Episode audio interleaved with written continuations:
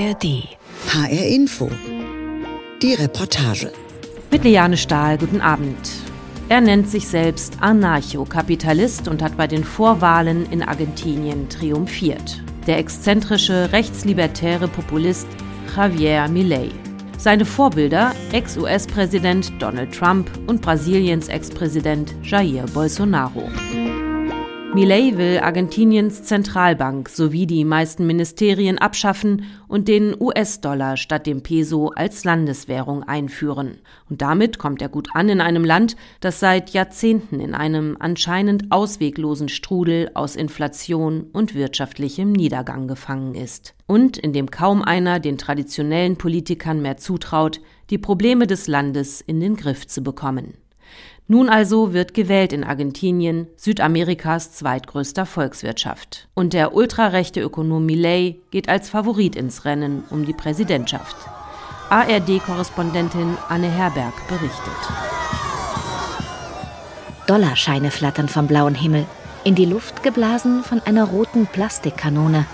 Die Menge trägt sie wie Trophäen.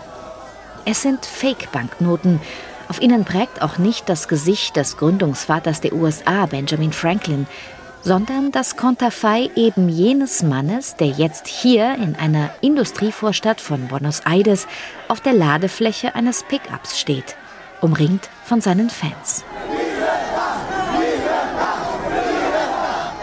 Javier Millet, 52, Lederjacke über Trainingsoverall, grölt frenetisch mit, schüttelt Hände, gibt Autogramme. Er hat beste Chancen, Argentiniens nächster Präsident zu werden. Der Dollarregen gehört zur Show, genauso wie die Motorsäge, die Millet nun zückt und rühren lässt.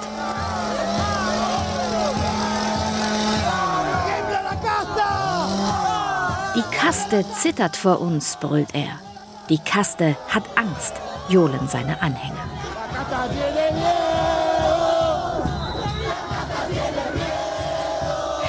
Javier Milei sagt der traditionellen Politik Argentiniens den Kampf an.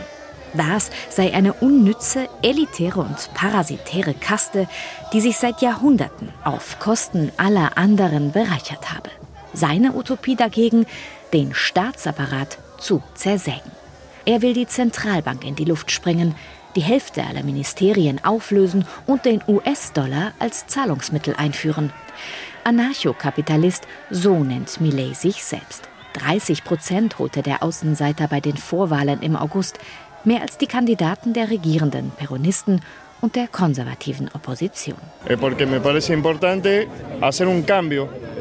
Wir brauchen einen Wandel. Wir können doch nicht mit den immer gleichen Gesichtern weitermachen, die hier seit Jahrzehnten alles an die Wand fahren. Das nennt man Schizophrenie porque es como la definición de la locura. Que son los únicos que, que llevan adelante las ideas de la libertad. Millet ist der Einzige, der die Freiheit hochhält in einem total korrupten Land. Wo waren denn unsere angeblichen Rechte in der Pandemie? Der Präsident selbst hat eine Party gefeiert. In einem Land, in dem Tausende arm sind und nichts zu essen haben, dir ständig das Handy geklaut wird. Millet bringt unsere Wut zum Ausdruck. Y bueno, es también una expresión de enojo, supongo. Yo no me metí acá. Ich kandidiere nicht, um eine Schafherde anzuführen. Ich kandidiere, um Löwen aufzuwecken. Lang lebe die Freiheit. Verdammt. Millets Sprüche treffen den Nerv in Argentinien, das einmal als reichste Nation Südamerikas galt, seit Jahrzehnten aber von einer Krise in die nächste schlittert. Gefangen bleibt im ausweglosen Strudel aus Inflation, Überschuldung und wirtschaftlichem Niedergang. Und ein erneuter Staatsbankrott, wie damals im Jahr 2001, als wütende Menschen an verschlossene Banken hämmerten, lauert immer um die Ecke. Aktuelle Daten: mehr als 140 Prozent Inflation, mehr als 40 Prozent Armut, mehr als die Hälfte der Menschen hält sich mit prekären Jobs über Wasser. Milei es un emergente Millet ist der Aufsteiger, der die Norm sprengt, wie ein Trump oder Bolsonaro. Einer, den ein politisches System hervorbringt, das vor dem Kollaps steht, weil es ihm immer weniger gelingt, sich um die einfachsten Bedürfnisse der Menschen zu kümmern. Sagt der Soziologe Eduardo Fidanza vom politischen Think Tank Poliakia. Die Alternativen bei dieser Wahl? Sergio Massa, aktueller Wirtschaftsminister der peronistischen Mitte-Links-Regierung, und Patricia Bullrich, ehemalige Sicherheitsministerin des konservativen Bündnisses Juntos por el Cambio. Massa ist Massa ist der Kandidat der Partei, die gerade die wahrscheinlich katastrophalste Regierungsperiode der letzten vier Jahrzehnte hinter sich hat. Und es wäre ein Paradox, wenn der Wirtschaftsminister einer Wirtschaft mit 140 Prozent Inflation die Wahlen gewinnt. Die Law-and-Order-Politikerin Patricia Bullrich wurde dagegen rechts von Millet überholt und erscheint jetzt als die zweite, die Billigmarke. Dazu kommt, beide Koalitionen haben sich mit internen Machtkämpfen aufgerieben. Was sagen die Wähler? Die streiten sich um die Macht, während es uns immer schlechter geht. Und Millet? Vielleicht muss man zuerst einmal klären, wer dieser exzentrische Ökonom überhaupt ist. Millet ist durch Boulevardshows bekannt geworden. Er ist eine TV-Persönlichkeit, die mit dem exzentrischen Auftreten und der Frontalkritik gegen das Establishment Quote macht. Dieser Millet ist aggressiv, mediengetrieben, eine Person, die stets nach Aufmerksamkeit strebt. Es aggressivo, es mediático, es histriónico. Den argentinischen Papst nannte er einen Idioten, der soziale Gerechtigkeit verteidige. Millet verharmlost die Verbrechen der Militärdiktatur und leugnet den menschengemachten Klimawandel. Waffen- und Organhandel will Millet dagegen freigeben. Jeder bestimme schließlich selbst über seinen Körper. Gleichzeitig ist er natürlich strikt gegen Abtreibungen. Lange wurde der libertäre Populist aus der Pampa belächelt. Es waren die jungen Wähler, die ihm zuerst zujubelten. Auf TikTok hat Millet heute mehr als 2,8 Millionen Follower. Eh, Bevor er der Anführer der neuen Rechten in Argentinien wurde, ist Millet erstmal ein sehr, sehr einsamer Mann.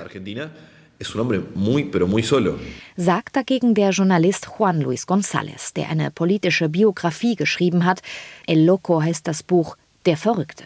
González glaubt, dass der Schlüssel zum Verständnis Millets in dessen schwieriger Kindheit liegt. Der Sohn eines Transportkleinunternehmers, der kaum anwesend war, und einer Hausfrau sei als Kind von den Eltern schwer misshandelt und gedemütigt worden. Sein engster Freund wurde später Conan, eine riesige Dogge, die 2017 starb und die Millet klonen ließ. Heute lebt er mit seinen Doppelgängerhunden, denen er die Namen seiner libertären Lieblingswirtschaftswissenschaftler gegeben hat. Lukas, äh, Milton. Millets wichtigste Beraterin ist Carina, seine jüngere Schwester, ihres Zeichens Tarot-Kartenlegerin. Millet selbst bezeichnet sie als El Jefe, der Chef, seine intimste Vertraute. Über sein Verhältnis zu Carina erklärte Millet 2022 unter Tränen Moisés o Moisés era un gran líder. Moses sei eine große Führungspersönlichkeit gewesen, aber nicht gut in der Verbreitung seiner Ideen. Deshalb habe Gott Aaron geschickt, der das Marketing übernommen hätte. Karina sei Moses. Er sei einzig der Vermittler. Seine größten Wahlerfolge hat Millet bis heute nicht in der Metropolregion Buenos Aires, sondern in den argentinischen Provinzen und den Villas, den informellen Arbeiter- und Migrantenvierteln. Die Feria de Retiro, der Ramsch- und Tauschmarkt der Villa 31, Buenos Aires größtem Armenviertel, ist ein Dschungel der Schattenwirtschaft, der immer näher an die gläsernen Bürotürme und bürgerlichen Stadtvillen des gegenüberliegenden Retiro-Viertels heranwächst. Doch worin die einen ein Symbol für den Niedergang Argentiniens sehen, sieht Héctor Espinosa eine Chance. La Villa 31 es el bastión del liberalismo dentro de lo que es la provincia de Buenos Aires. Die Villa 31 ist eine Bastion des Liberalismus in Buenos Aires. Hier gibt es keinen Staat, der dir sagt, wann, wie und nach welchen Verordnungen du arbeiten musst. Hier gilt leben und leben lassen. Das findet zumindest Héctor, 32, geboren in den Anden Nordargentiniens. Als Kind half er seiner Mutter Süßes an der Straßenecke zu verkaufen. Während der letzten großen Wirtschaftskrise 2001 nahm er teil an Straßenblockaden, um mehr soziale Unterstützung vom Staat zu fordern. Er studierte Wirtschaft an der öffentlichen Universität. Heute lehnt er in eleganter Wildlederjacke am Tresen seiner eigenen Liberty Bar 31, die gleichzeitig ein Getränkehandel ist.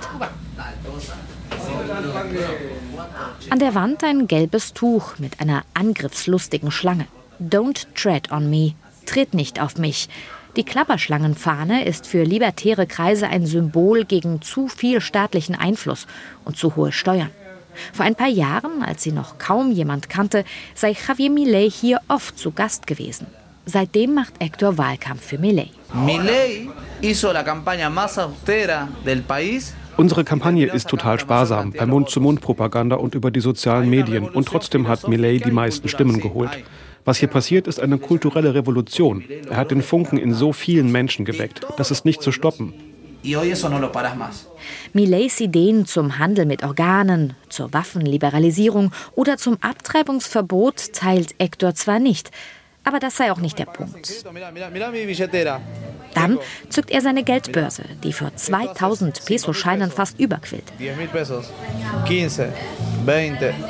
will uns zeigen, wer der größte Wahlkampfhelfer für Millet ist, die Inflation, die aktuell bei mehr als 140 Prozent liegt.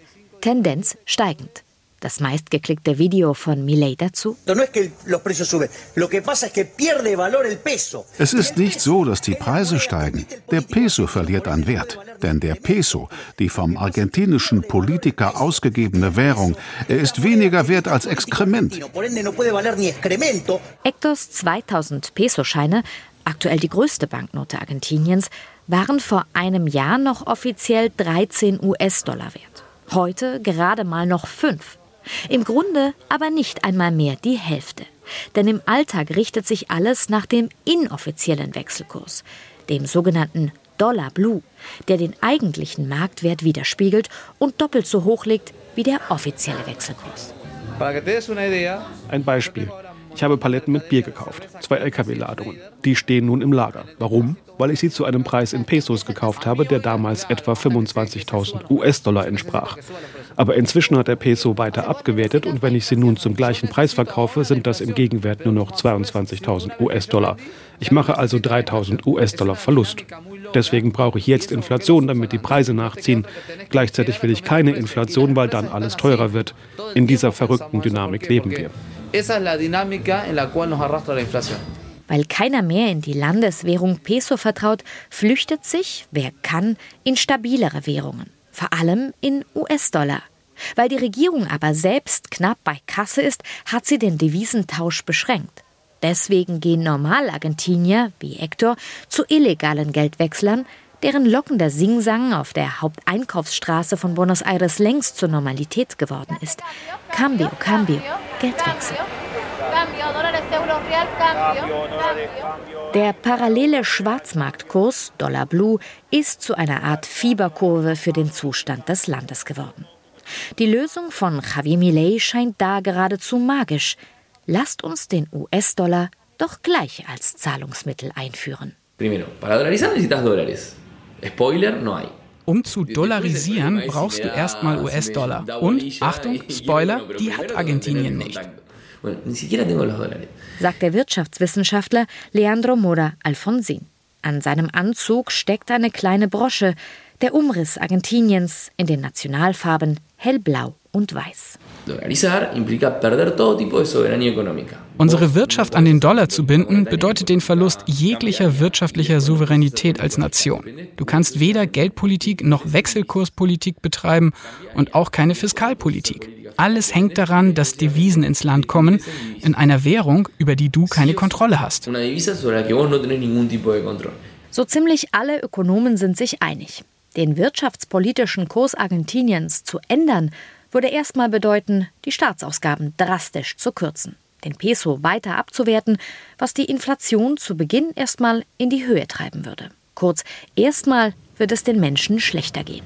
Und ohne Widerstand wird das kaum abgehen. Hunderte Mitglieder von Gewerkschaften und sozialen Bewegungen sind vor den Kongress in Buenos Aires gezogen, mit Fahnen und Trommelgruppen. Sie unterstützen Massa, der gerade seinen letzten Trumpf gezogen hat und Steuererleichterungen für Arbeiter versprach.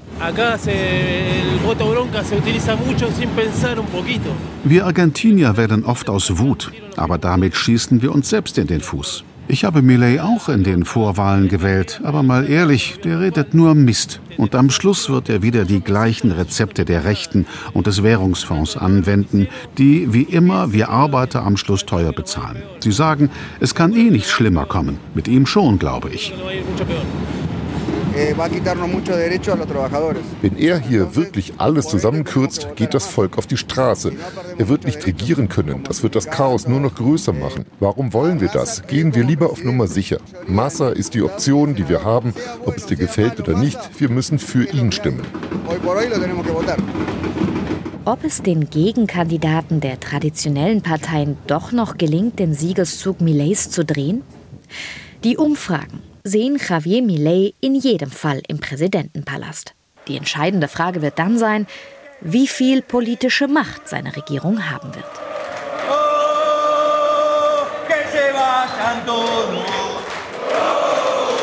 Javier Milei steht unterdessen auf einer Bühne im Kongresszentrum Parque Norte von Buenos Aires und singt Que se vayan todos. Alle sollen abhauen. Ausgerechnet. Es war der Sprechchor der Wütenden in der Krise 2001. Nun singt ihn Millet mit Unternehmern, mit Gewerkschaftsbossen und Politikern, die genau zu dem Umfeld gehörten, gegen das sich das Lied damals richtete. Es ist kein Geheimnis, dass Millet Bündnisse mit dem politischen und auch militärischen Establishment einging, um ans Ziel zu kommen. Auch Millets Vizekandidatin Victoria Villarroel entstammt einer Familie hochrangiger Militärs verharmlost den Staatsterror der Junta und bestreitet die Zahl der 30.000 Verschwundenen. Und trotzdem sind es weniger solche Aussagen, die Juan Negri besorgt um Argentiniens gerade 40 Jahre alte Demokratie stimmen. Der Politikwissenschaftler, der sowohl in den USA als auch in Argentinien forscht, fürchtet mit einem Präsidenten Millet um die Regierbarkeit des Landes. Er ist ein Präsident mit einem sehr geringen Maß an institutioneller Unterstützung, viel geringer als es Bolsonaro in Brasilien hatte oder Trump in den USA. Seine Partei ist eine absolute Minderheit im Parlament, sie stellt keinen einzigen Gouverneur, es gibt ein sehr hohes Maß an Improvisation. Für einen Kandidaten der Rechten, der sich als marktfreundlich definiert, bekommt er kaum Unterstützung aus dem Ausland. Er wird die unterschiedlichen Erwartungen, die die Wähler an ihn haben, nicht erfüllen können und schnell Popularität einbüßen. Hector Espinosa ist 2000 Kilometer Richtung Anden gefahren, in seine Heimatprovinz Jujuy und steht nun im roten Staub zwischen Argentiniens nördlichstem Städtchen La Quiaca und Villazón in Bolivien. Das hier ist die Ineffizienz des Staates. Ein Viertel des Handels geht über die Brücke, 75 Prozent über den Fluss. Die Polizei weiß das, der Zoll weiß das, jeder, der hier lebt, weiß das. All das generiert den Verantwortlichen hier in Argentinien ein großes Geschäft, Korruption. Dann zückt Hector den Wahlzettel von Millets Partei La Libertad Avanza. Er selbst steht nicht darauf, obwohl er in den Vorwahlen die Unterstützung in der ganzen Provinz organisiert hat. Dafür stehen da, hinter Millet, die Namen von alteingesessenen Politikern der beiden großen Koalitionsbündnisse auf der Liste, sowohl Konservative als auch Peronisten. Größtenteils wurden die Plätze an die meistbietenden vergeben, sagt Hector enttäuscht. Lastimosamente con la casta. Er hat sich mit der Kaste eingelassen. Das ist die bittere Wahrheit. Seine Berater haben ihn davon überzeugt, dass das die einzige Möglichkeit ist, in den Provinzen erfolgreich zu sein. Aber es wäre zu einfach zu sagen, ha, Millet ist ein Drecksack, er hat sich mit der Kaste eingelassen. Vielmehr müssen wir uns fragen, was haben wir, die Basis, getan, um ihn zu unterstützen. Deswegen hat Hector Espinosa nun seine eigene Filiale der Libertären Freiheitspartei in Jujuy gegründet. Hector glaubt weiter an die Revolution, an seinen Javier Millet, den er sich immer auch so zurecht konstruiert, damit er seinen Erwartungen entspricht. Doch wo Hector eine Chance sieht, sehen andere den ultimativen Warnschuss für ein Land in der Dauerkrise. Mit dem libertären Anarchokapitalisten Javier Millet aus der Krise in Argentinien wird gewählt und er geht als Favorit ins Rennen um die Präsidentschaft. Darüber berichtet hat ARD-Korrespondentin Anne Herberg Mein Name ist Liane Stahl und den Podcast zur Reportage gibt's wie immer auf hrinforadio.de und in der ARD Audiothek.